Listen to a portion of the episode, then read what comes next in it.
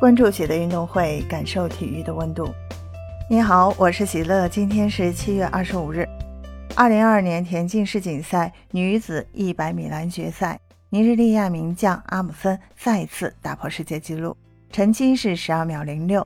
半决赛阿姆森的成绩是十二秒十二，现在他把世界纪录提升至十二秒零六。两个小时，阿姆森两次打破世界纪录，拿到金牌后。阿姆森再次喜极而泣。半决赛，尼日利亚名将阿姆森拿出了疯狂的表现，他跑出十二秒十二，打破世界纪录。赛后疯狂怒吼庆祝。当然，阿姆森想拿金牌也会面临挑战。决赛中，阿姆森的对手有前世界纪录创造者哈里斯，他的个人最好成绩是十二秒二零。半决赛，他跑出了十二秒二七。决赛中，阿姆森在第四道，他的主要竞争对手是哈里斯在第三道。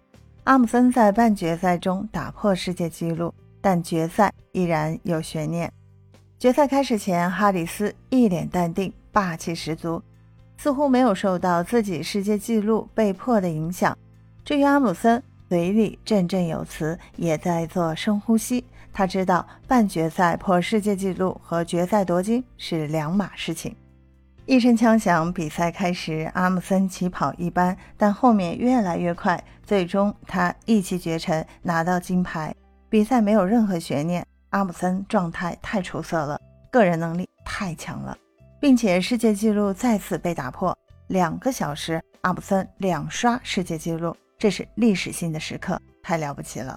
最终，阿姆森和对手们合影，他再次喜极而泣，同时露出了笑容，非常开心。